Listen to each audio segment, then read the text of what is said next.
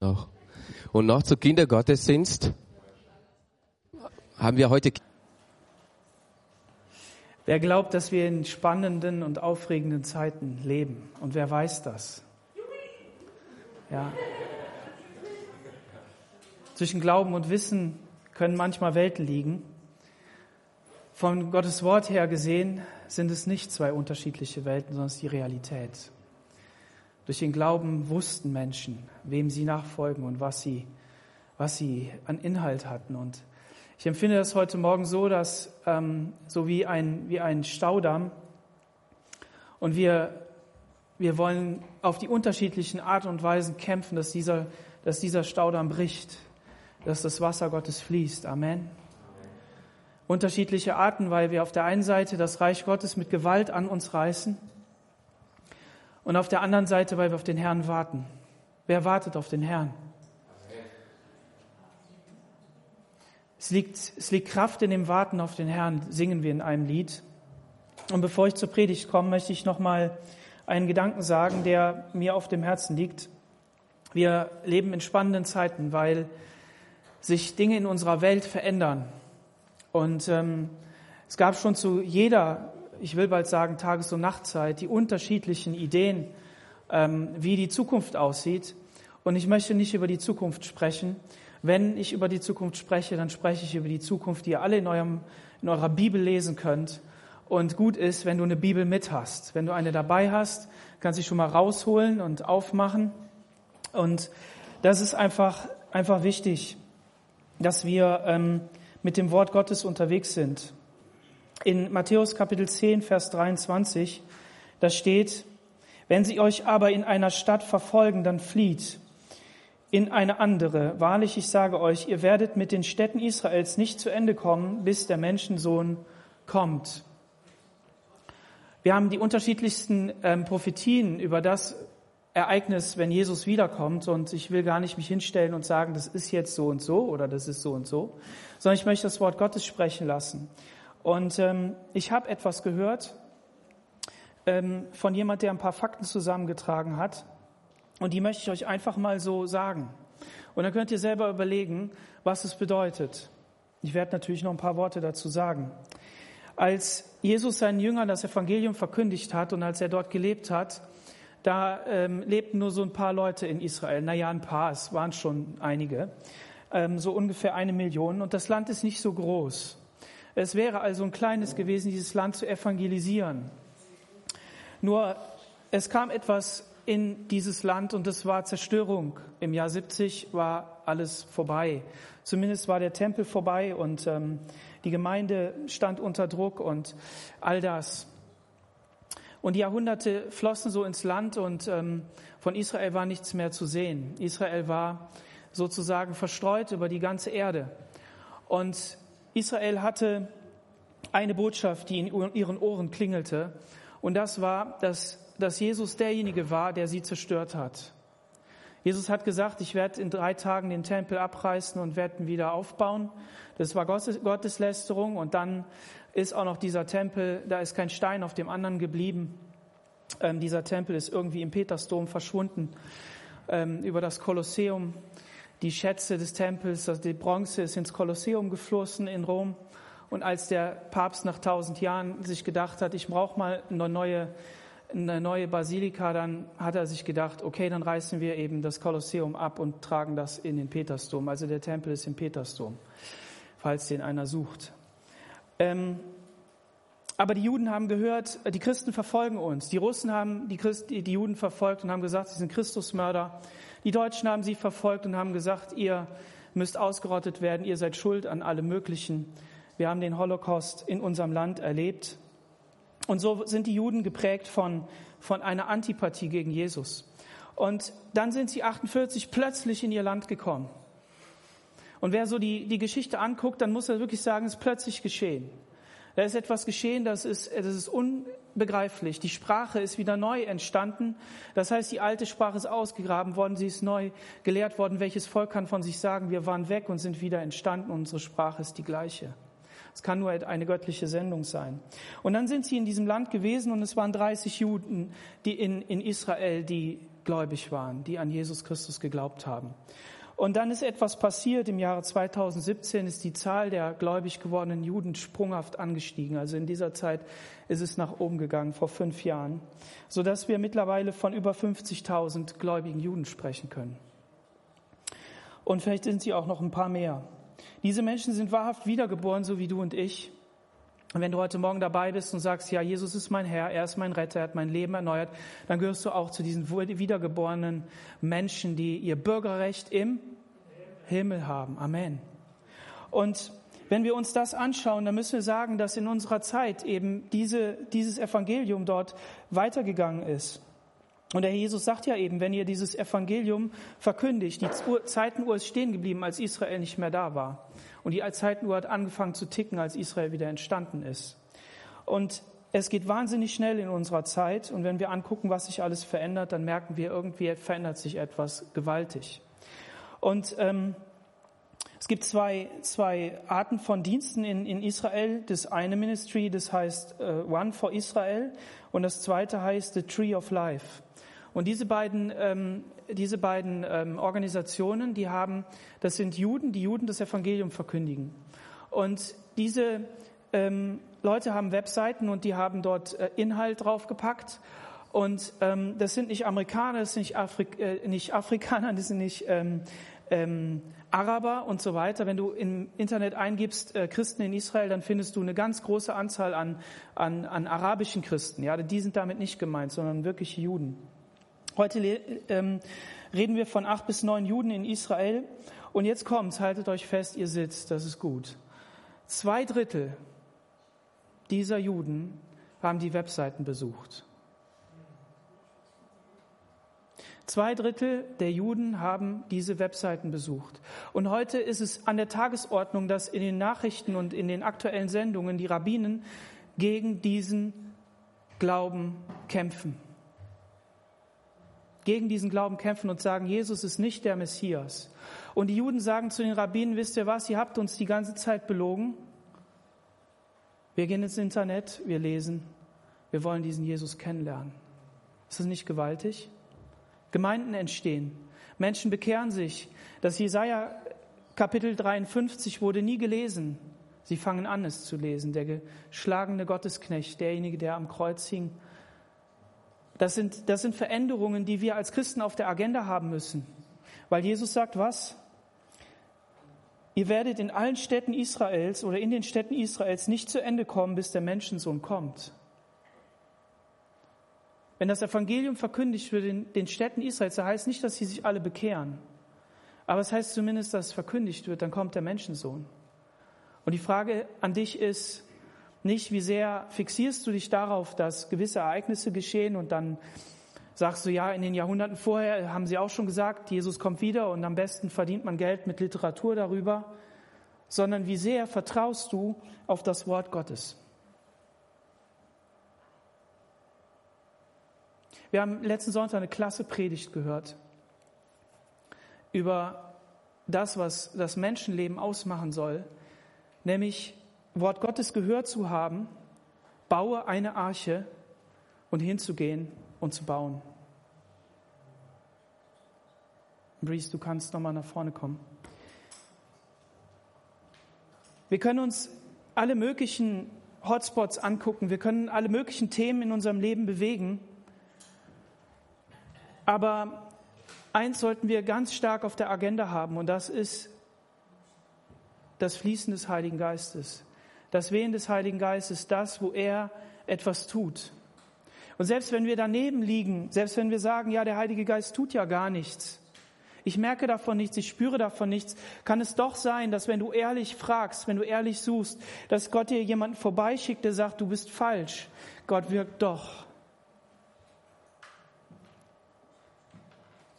Und wir als Gemeinde Jesu, wir, unsere Aufgabe ist es, dem Wort Gottes Raum in uns zu geben.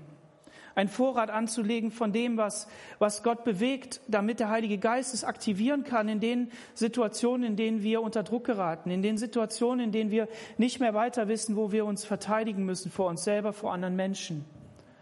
Und Jesus hat gesagt, dass er bei uns sein will bis an das Ende der Welt und dass er eben diesen Heiligen Geist schicken wird. Danilo, danke für den Text, den du vorgelesen hast. Geht nämlich genau in diese Richtung. Und ich, ich möchte, dass wir das einfach nochmal so in unserem Herzen bewegen. Das ist keine Drohbotschaft. Das ist keine, keine Botschaft, die uns, die uns irgendwie rauskickt, sondern es ist eine Botschaft der Freude. Unser Herr und Heiland kommt wieder. Und ob er zu unseren Lebzeiten wiederkommt oder ob er später wiederkommt, das ist uns egal. Aber wir leben in der Naherwartung Jesu. Wir leben in dieser Erwartung, dass Jesus jeden Tag wiederkommen kann. Amen. Und wir können es, können es umso mehr sagen, weil wir wissen, dass Israel wieder entstanden ist. Das ist der Vorteil, den wir gegenüber den anderen Generationen vor uns hatten. Und deshalb lade ich dich ein, zu sagen, Herr, hier ist mein Herz. Und wir Lass uns nochmal diesen, diesen Chorus singen. Mach einfach mal dein Herz auf. Du musst ihn nicht mitsingen, aber du, du solltest es wirken lassen und, und darauf achten, was, was kommt hoch in deinem Herzen. Was sind für Dinge da, die, die, die dich bewegen? Was, was ist das, was, was da hochkommt? Und das alles gibst du am Kreuz ab. Im Psalm 80, da heißt es, Herr, wir warten darauf, dass du uns erquickst und dann werden wir dich preisen. Wir wollen auf, auf Gott warten, dass er, dass er unser Herz anrührt. Wir leben in so einer turbulenten Zeit. Sind so viele Dinge, die uns ablenken können, so viele Dinge, die wir, die wir, die wir wegnehmen, die, die, die uns wegnehmen können von dem, was Gott wirklich meint. Lass uns noch mal in eine kurze Zeit gehen, die wir, die wir Gott so hinhalten und sagen, Herr, berühre du mein Herz. Halleluja, Jesus. Jesus, wir laden dich ein, dass du mitten unter uns wirkst dass die Kraft des Heiligen Geistes kommt. Und Heiliger Geist, wir laden dich ein, jetzt hier an diesen Ort, in den Herzen der Menschen, Herr, die du gerufen hast, zu wirken, Herr, und dass du, dass du bewegst, dass du dein Wort hineinsendest und dass du es tust.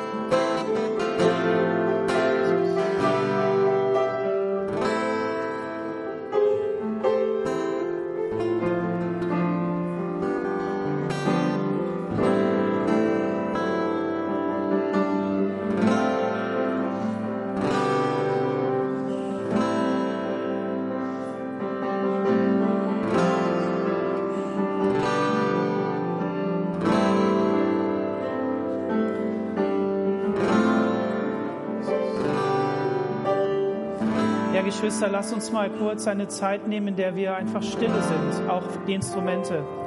Einfach mal ausklingen lassen. Einfach mal ganz still sein vor dem Herrn.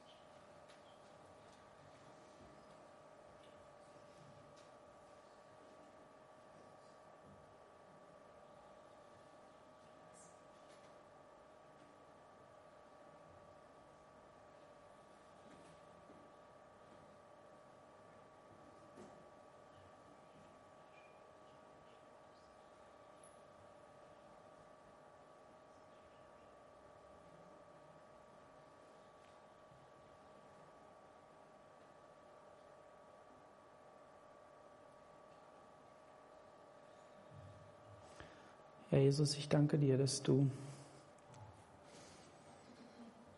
ein Gott bist, der zu uns reden möchte. Und ich danke dir dafür, dass du reden kannst, auch wenn bei uns alles sehr laut ist und dass wir dich trotzdem hören können.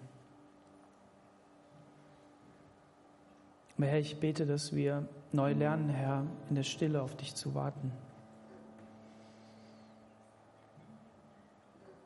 Und Heiliger Geist, ich bete, dass wir offene Ohren bekommen, dass wir, dass wir spüren, wo du, wo du lang gehst, dass wir uns dahin bewegen in deinen Windstrom, damit unsere Segel gefüllt werden mit der Kraft des Windes, auf dem Weg zu segeln, den du für uns hast. Amen. Amen. Amen. Ihr dürft gerne Platz nehmen. Vielen Dank, liebes Lobpreisteam.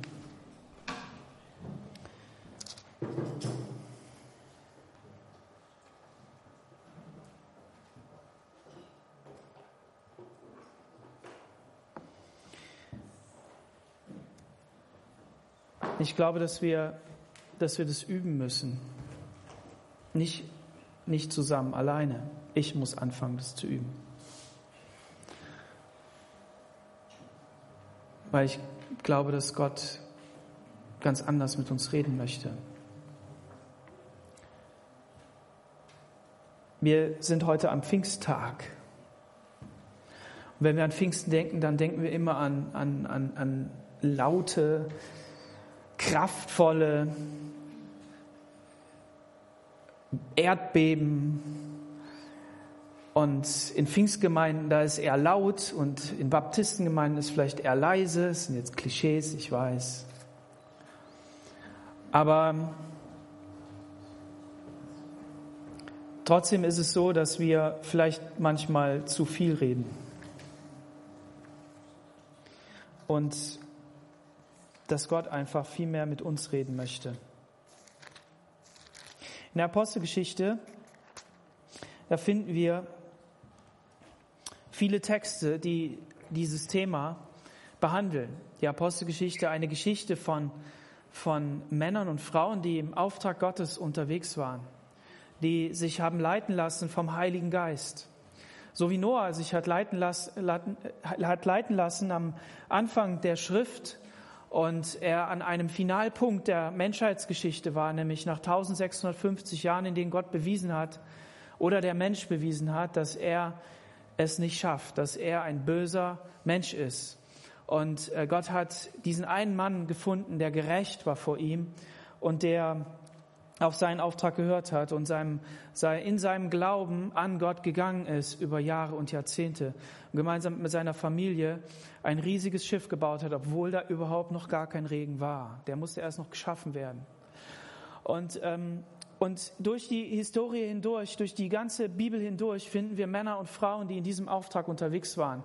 Wenn wir an Abraham denken, wo Gott gesagt hat, geh du für dich allein aus deiner Verwandtschaft raus und folg mir nach in ein Land, das ich dir zeigen werde. Und Abraham hat dieses Land nie gesehen. Doch, sagst du, ja, ist ja da hingekommen, ist ja durch das Land gegangen. Ja, natürlich. Und Gott hat auch gesagt, auf jeden Flecken, auf den du deinen Fuß stellst, das gebe ich dir, geh im Glauben voraus.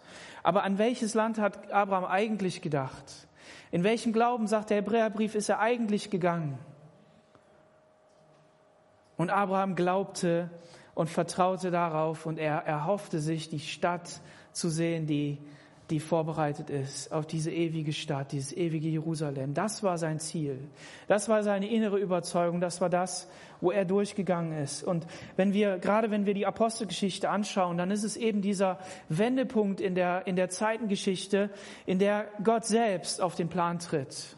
Es gibt viele Menschen, die, die irgendwie auf den Plan treten. Putin ist jetzt auf den Plan getreten und hat Dinge verändert. Oder die Amerikaner sind auf den Plan getreten, haben Dinge verändert. Oder die Deutschen oder wer auch immer. Irgendwer tritt auf und macht irgendetwas. Aber wenn Gott auftritt, dann verändert sich wirklich etwas.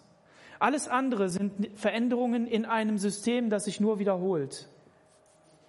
Gott hat es eben bewiesen, dass Gewalttat auf der Erde war und sie war so groß, dass er Mitleid mit den Menschen haben musste und dass er sie vernichten musste.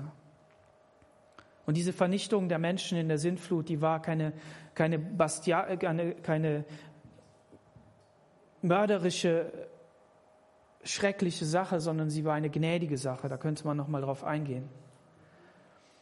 Wenn Gott mit dem Menschen handelt, dann dann handelt er gnädig.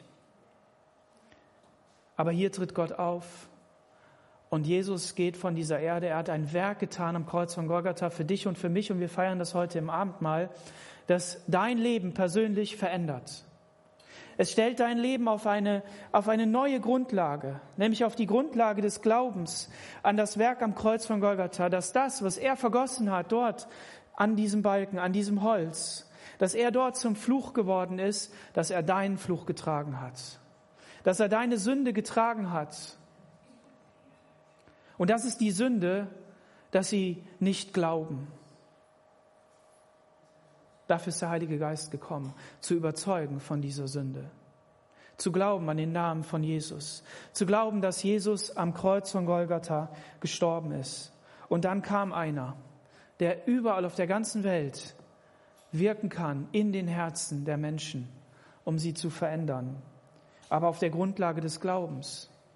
Und im zweiten Kapitel der Apostelgeschichte, da heißt es, als der Tag des Pfingstfestes gekommen war, waren sie alle einmütig an einem Ort zusammen. Diese gläubig gewordenen, diese Menschen, die, die Jesus nachgefolgt sind, die, die waren einmütig an einem Ort zusammen und sie haben den gesucht und das gesucht, was er verheißen hat. Er hat gesagt, bleibt an diesem Ort. Und dann geschieht all das, wir hatten das auch schon in den letzten Predigten, also zumindest in meinen vorgelesen, will ich nicht wiederholen, da kamen eben diese, diese Zeichen, die, die nach außen wirkten. Und Menschen aus allen Nationen wurden angesprochen. Und dann werden sie hinterfragt. Und ähm, da wird gesagt, die sind besoffen. Die haben doch getrunken, diese Leute. Und Petrus stand auf mit den Elfen, Vers 14, und dann erhob er seine Stimme und redete. Und was zitiert er dann in Vers 17? Im zweiten Kapitel. Und es soll geschehen in den letzten Tagen, sagt Gott, da will ich von meinem Geist ausgießen auf alle Menschen. Und eure Söhne und eure Töchter werden Weissagen. Und eure jungen Männer werden Visionen haben. Und eure Ältesten werden Träume haben. Und auf meine Knechte und auf meine Mägde will ich in jenen Tagen von meinem Geist ausgießen. Und sie werden Weissagen. Und ich will Wunder tun oben im Himmel und Zeichen unten auf Erden Blut und Feuer und Rauchdampf und die Sonne wird sich in der Finsternis verwandeln und der Mond in Blut, bevor denn der große und herrliche Tag oder schreckliche Tag des Herrn kommt. Und es soll geschehen, jeder, der den Namen des Herrn anruft, wird gerettet werden. Dieser Geist Gottes wurde auf alles Fleisch ausgegossen, damit jeder, der ihn anruft, Jesus Christus, gerettet werden kann. Amen. So, du darfst Glauben haben für deinen Nachbarn, für deinen Freund, für deinen Arbeitskollegen, für deine Familie, für all diese Menschen, dass sie, dass sie nur einen, einen Funken, einen Funken des Glaubens bekommen, ein Senfkorn des Glaubens, damit sie gerettet werden. Amen. Und das, das, das dürfen wir selbst im Glauben ergreifen, denn wenn wir das nicht ergreifen, dann machen wir auch nicht das, was die Apostel hier gemacht haben. Hier diese Prophetie, aus, aus Joel. Die ist in den Tagen schon alt und in unseren Tagen noch älter. Und wenn man mal hineinschaut, ich habe leider keine Zahlen aus Deutschland, aber ich habe Zahlen aus Amerika gehört. Jeder siebte Mann und jede vierte Frau glaubt an Horoskope. Zumindest lesen sie sie. Horoskope. Wer das nicht weiß, was ist, sind diese kleinen Sprüche, die es überall gibt über deine Zukunft. Ja, du bist heute mit dem linken Bein aufgestanden, also ist der Tag eher nicht so gut. Und bist mit dem rechten Bein aufgestanden, also ist er eher besser. Und fünf Prozent dieser Prophetien, dieser Horoskopgeschichten treffen ein. Und die Menschen glauben das. Jeder siebte und jeder, jeder fünfte. Ich weiß nicht, wie es in Deutschland ist. So. 559 Prophetien sind in Erfüllung gegangen über den Messias, dass er kommt und dass Israel neu entsteht nachdem es untergegangen ist. 559. Und wie viel Prozent von diesen Prophetien ist in Erfüllung gegangen? Wie viel Prozent? 50. Wer bietet mehr? 70. Wer bietet mehr? 100 Prozent bis auf den letzten Punkt ist in Erfüllung gegangen und niemand liest die Bibel.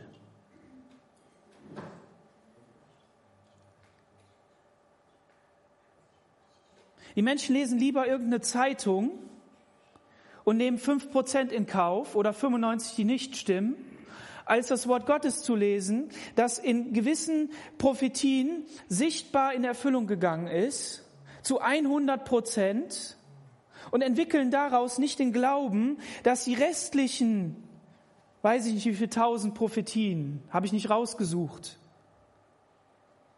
auch in Erfüllung gehen. Die Frage ist an dich und an mich, an dich als, als, als Gläubigen und auch mich als Gläubigen, aber an mich noch in besonderer Form, was für ein Pastor bin ich? Bin ich einer, der die gesamte Schrift glaubt? Oder bin ich einer, der Bücher ausschneidet? Der sagt, ja, verstehe ich nicht so ganz, kann ich nicht mit ankommen, geht irgendwie nicht. Was sind wir für Menschen? Glauben wir dem Wort Gottes? Glauben wir, dass das wahr ist? Und ich will es mal auf den Punkt bringen und ich bitte nicht beleidigt zu sein, okay? Nicht, nicht beleidigt sein.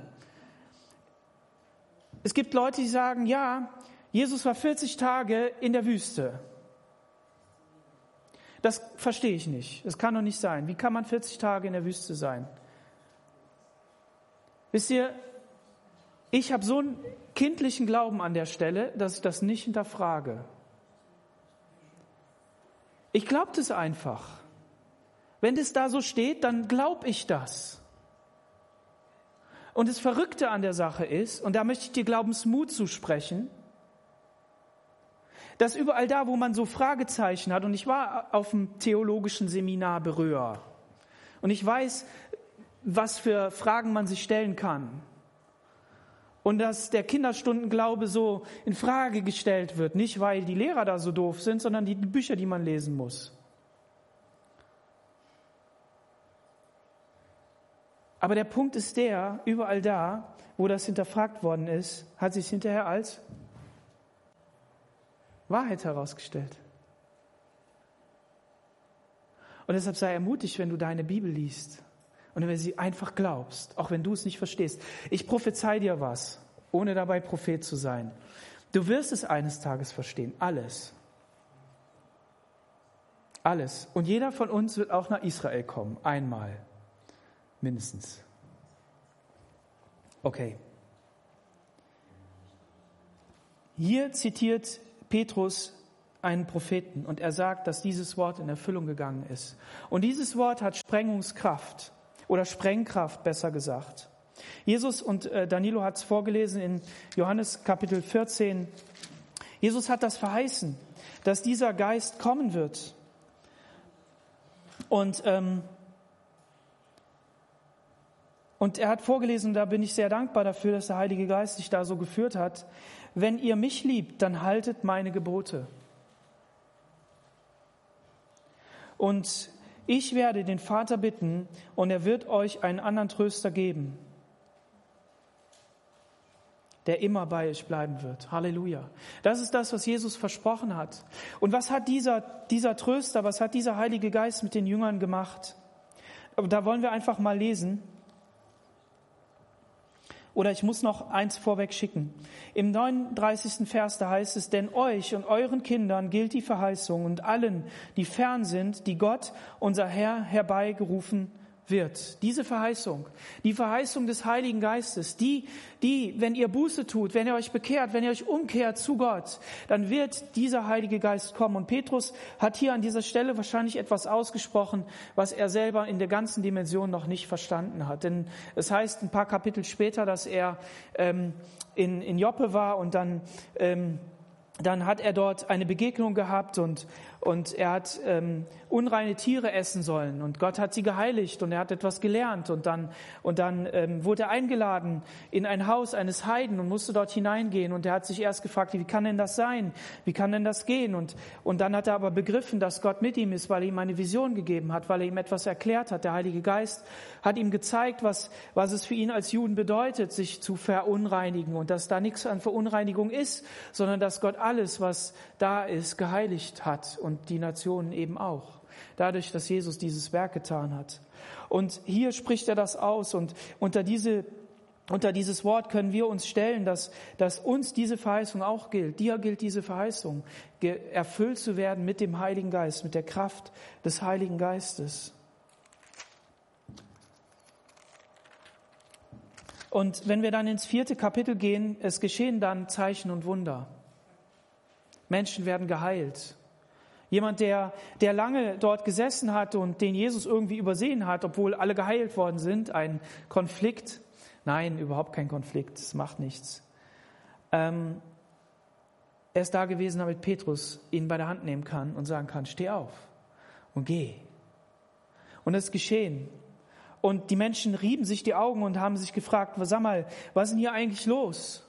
Und Petrus er greift erneut das Wort und hier ist nochmal eine Predigt aufgeschrieben und er, er sagt ganz deutlich, dass dieser Fürst des Lebens, den habt ihr getötet, den habt ihr ans Kreuz gebracht und dieser Fürst ist gestorben für diese Schuld und Sünde und er hat alle Krankheit auf sich genommen, damit dieser Mensch hier aufstehen kann und dass er neues Leben haben. Gehen verkündigen wir euch.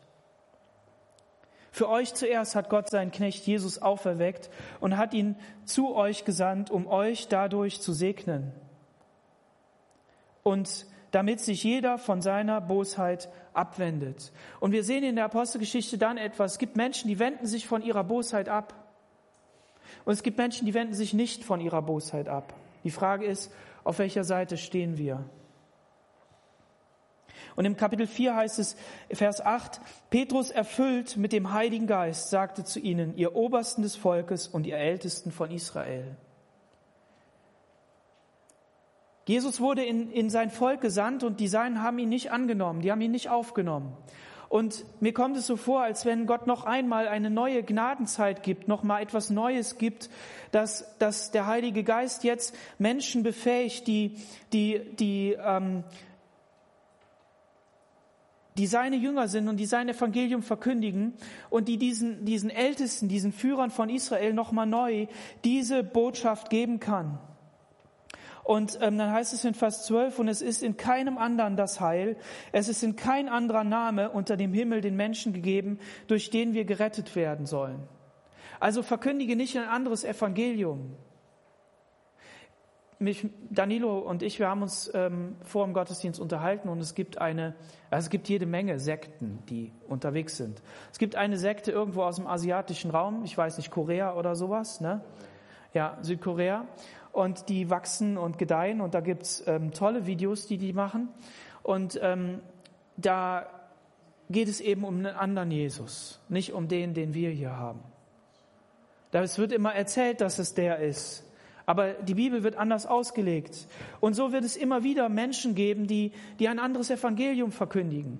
Und wenn du dir Prediger oder, oder Predigerinnen im, im Internet anguckst, dann, dann, dann wirst du entdecken, wow, der hat, der hat hier einen Segen von Gott bekommen, der hat da einen Segen von Gott bekommen. Und manches von dem, manche Leute sagen, boah, der ist aber ein, ein falscher Prophet. Und der ist ein, der ist ein Irrlehrer. Und der ist dies und der ist das. Und manches mag auch verkehrt sein. Aber wenn du entdeckst, dass dieser Mensch ehrlich Gottes Wort ins Zentrum stellt und eine offene Art dem Wort Gottes gegenüber hat, nicht eine geschlossene, eine offene,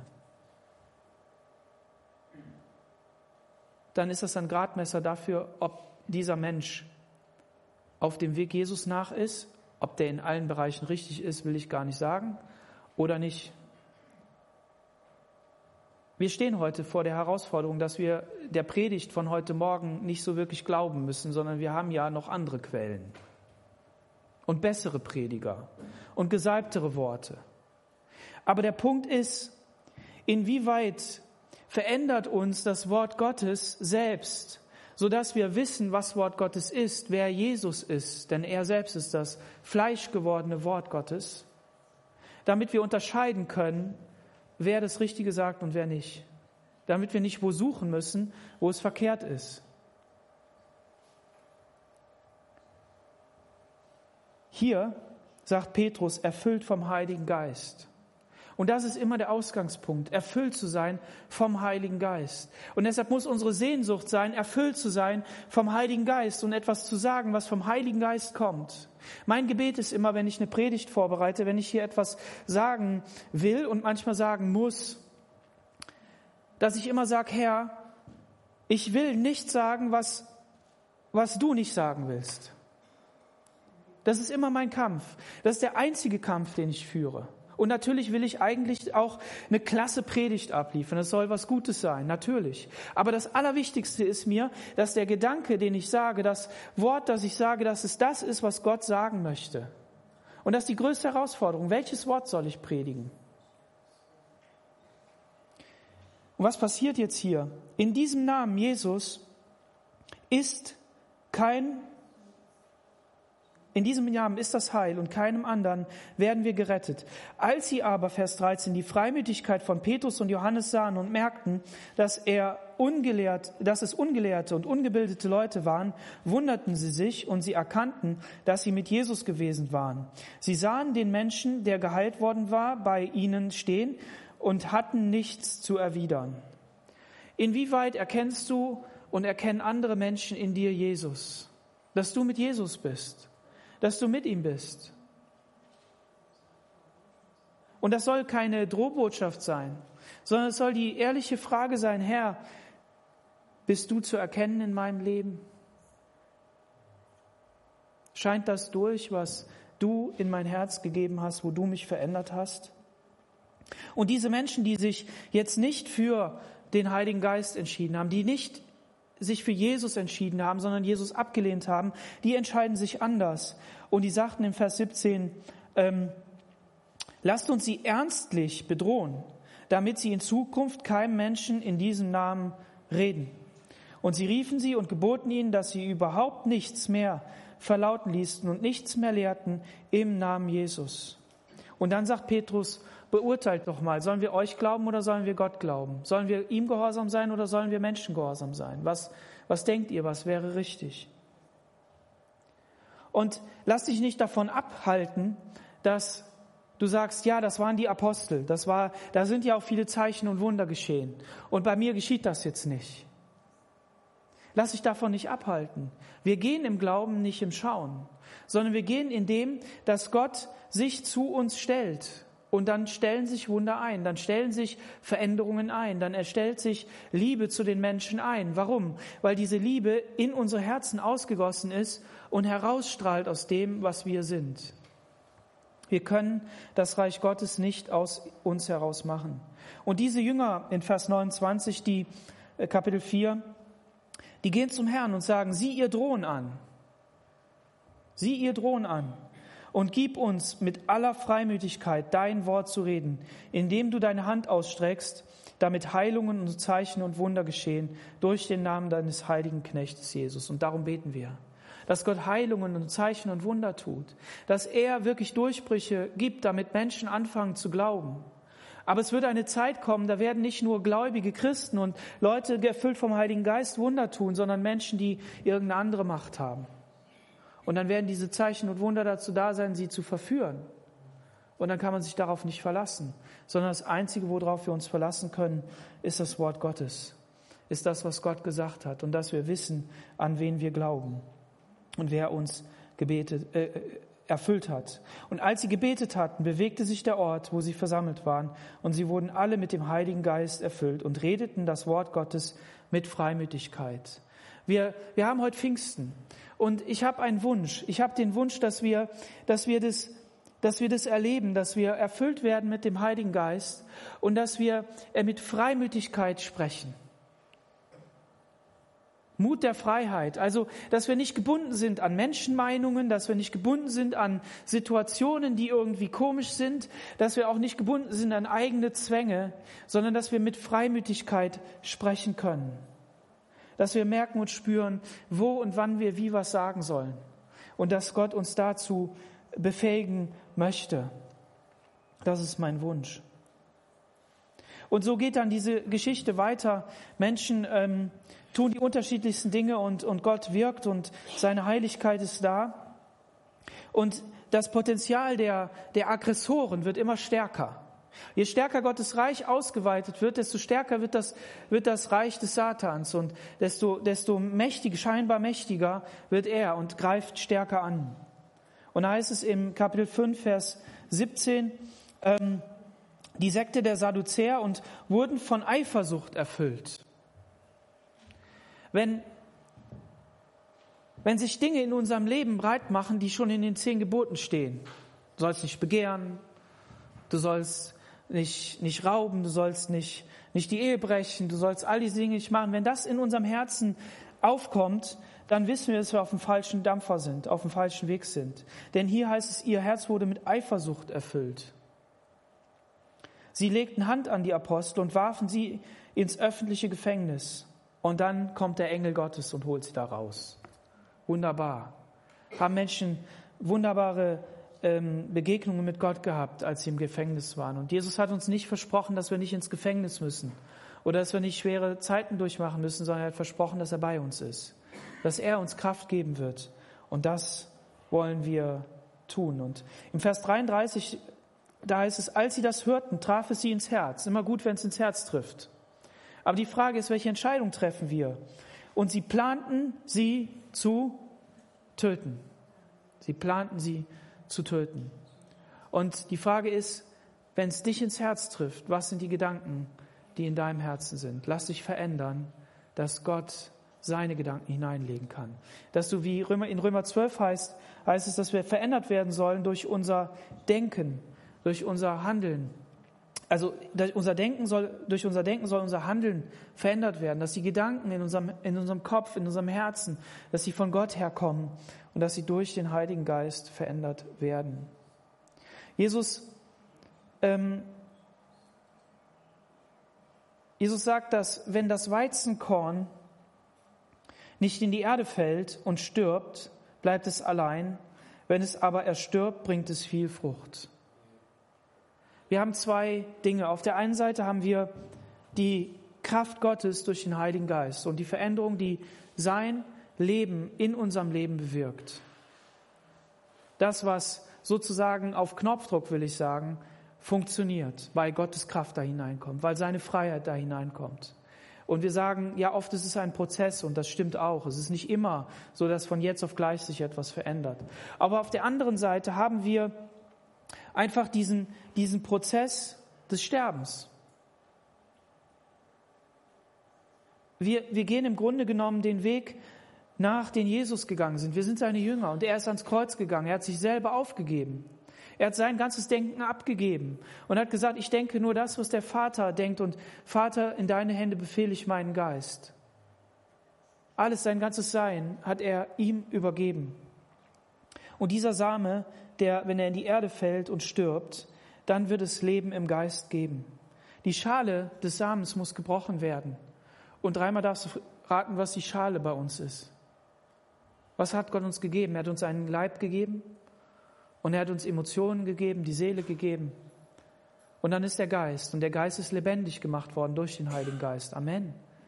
Das, was, was gestorben ist bei, bei Adam und was Gott bei Noah nochmal weggenommen hat, das heißt beim Turmbau zu Babel, als er gesehen hat, wie das alles ist. Und die tiefen Geheimnisse Gottes, die verstehen wir, oder ich verstehe sie zumindest nicht, wie auch immer, aber auf jeden Fall ist da etwas gestorben.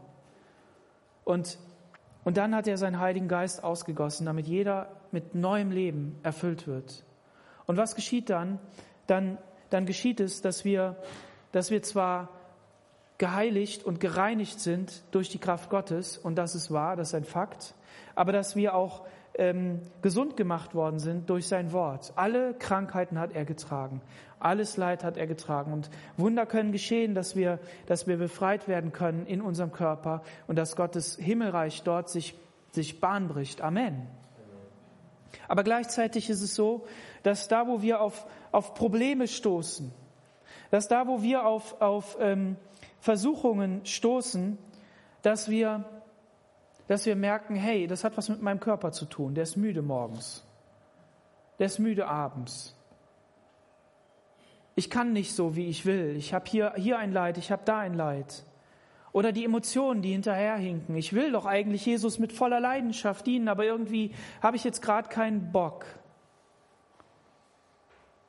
Oder ich, ich, ich will mich anstrengen, dies zu tun, ich will mich anstrengen, jenes zu tun. Und die Frage ist, wie, wie schauen wir da drauf? Und ich habe einen Gedanken gehört und deshalb muss ich ihn euch weitergeben, weil, weil es für mich ein, ein Schlüssel gegeben hat und ich muss, will lernen, darin das so zu sehen. Wenn Jesus unseren, unseren Geist erneuert hat und uns, uns neue Kraft gegeben hat von, von innen heraus, und er uns aber in unserem Körper gelassen hat und in unseren Emotionen und in all dem, uns da Probleme und Schwierigkeiten gibt, und der Römerbrief dann sagt in Kapitel 8, Vers 28, wir wissen aber, dass denen, die Gott lieben, alle Dinge zum Besten dienen, denen, die nach seinem Ratschluss berufen sind. Was bedeutet das dann? Das bedeutet doch, wenn ich mit meinem Körper an, an Schwierigkeiten stoße, dann zerbricht er daran. Wenn ich mit meiner Seele an Probleme stoße, an Emotionen stoße, die, die, nicht, die nicht passen, wo ich nicht hinkomme, dann zerbricht sie daran. Und was habe ich dann? Dann habe ich in mir den Geist Gottes, dann habe ich in mir meinen neu gemachten Geist. Und die Frage ist, wie sehr habe ich Gott eingeladen, dass er diesen so stärkt, am inwendigen Menschen auferbaut, ist, dass dieser inwendige Mensch nach außen strahlt. Durch all den Zerbruch, durch all das, was ich nicht kann. Und wenn ich so Pfingsten verstehe, die Ausgießung des Heiligen Geistes, die Kraft Gottes, die da hineinkommt, dann bedeutet das für mich auf der einen Seite, ich sehne mich nach Wundern, ich sehne mich nach Zeichen, aber ich sehne mich noch viel mehr danach, dass Gott mich von innen heraus so verändert, dass das wirklich nach außen strahlt. Dass ich Menschen mit der Liebe Gottes überstrahlen kann. Dass der Vers, ähm, meine, meine Mutter, mein Vater nicht so, so zu leben, wie Jesus zu lieben, sie sozusagen da hinten zu lassen, eine ganz neue Bedeutung bekommt. Nicht sie zu hassen, im, im wahrsten Sinne des Wortes, ärgerlich darüber zu sein und zu, zu verabscheuen oder so, sondern zu sagen, nein, aber die Liebe, die Jesus in mir gegeben hat, im Heiligen Geist, in meinem Geist, die überstrahlt das alles, weil ich Jesus noch viel mehr liebe. Noch viel mehr liebe als alle Menschen, die um mich herum sind. In Römer 6, da heißt es im Vers 6, wir wissen ja, dass unser alter Mensch mit ihm gekreuzigt ist, damit der Leib der Sünde vernichtet werde. Der Leib der Sünde vernichtet werde. Boah. Sodass wir hinfort der Sünde nicht dienen.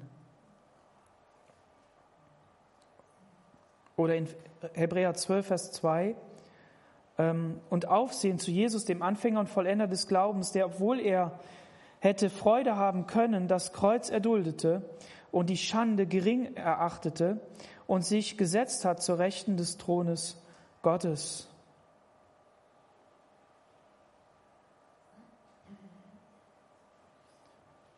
Im Psalm 44, Vers 23, da heißt es, und um deinetwillen werden wir getötet den ganzen Tag. Wir sind geachtet wie Schlachtschafe. Wir haben auf der einen Seite im Evangelium die wunderbare Erkenntnis, dass Jesus seine Kraft in unser Leben geben will und wir neue Menschen werden. Und wir ein fröhliches, Gott wohlgefälliges und aufrichtiges Leben leben dürfen, das nicht mehr unter Sklaverei ist. Aber auf der anderen Seite haben wir die Herausforderung, dass so sehr wir dann denken, ja, wir können jetzt tun und lassen, was wir wollen, dass wir sagen, aber um Jesu willen will ich nicht alles tun und lassen, was mein Körper will, was meine Seele will, sondern ich will alles in den Gehorsam Christi hineinfügen. Und der Heilige Geist gibt uns Kraft dazu. Lass dich heute Morgen einfach neu ermutigen, zu sagen, Jesus, ich will dir nachfolgen. Und ich will es aber nicht aus meiner Kraft, sondern ich will es aus der Freude der Gotteskindschaft heraus. Ich will es aus der Freude des Heiligen Geistes heraus. Und ich möchte zuerst bei dir Kraft empfangen, damit ich meinen Alltag gehen kann, damit seine Gnade jeden Tag neu ist. Jeden Tag neu. Du brauchst nicht von der Gnade von gestern leben oder von vorgestern, sondern du kannst heute neue Gnade empfangen von Jesus. Amen. Und deshalb hat jeder Tag 24 Stunden und irgendwie schlafen wir jede Menge davon sondern wir, wir dürfen mit ihm unterwegs sein. Und das ist einfach wunderbar. Im Epheser, und das ist dann die letzte Bibelstelle, im Epheser Kapitel 5, Vers 18, da heißt es, werdet erfüllt mit dem Heiligen Geist. Ich habe hier nur, nur den einen Teil aufgeschrieben, ich schlage das mal eben auf.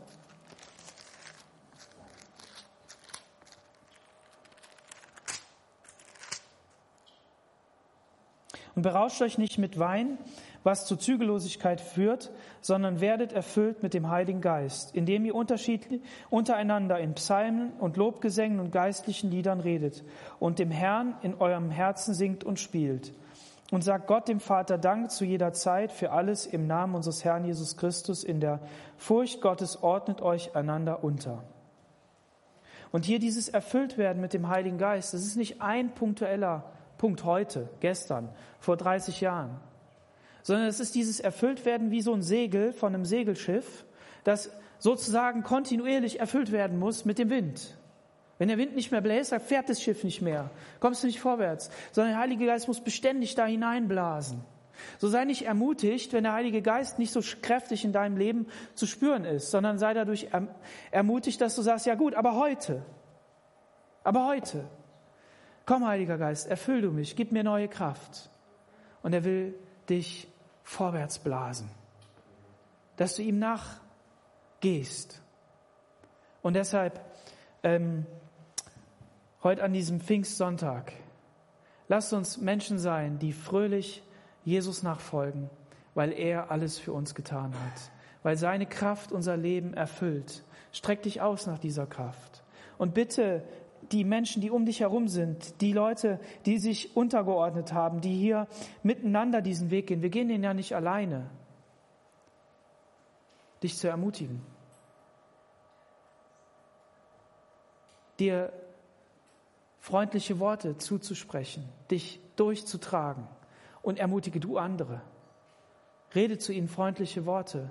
Lass das Wort Gottes in deinem Herzen sein, dass es auch rauskommt dass du es weitergeben kannst. Denn dein Wort der Ermutigung wird bei dem anderen keine Frucht bringen, sondern nur das Wort Gottes wird in ihm Frucht bringen.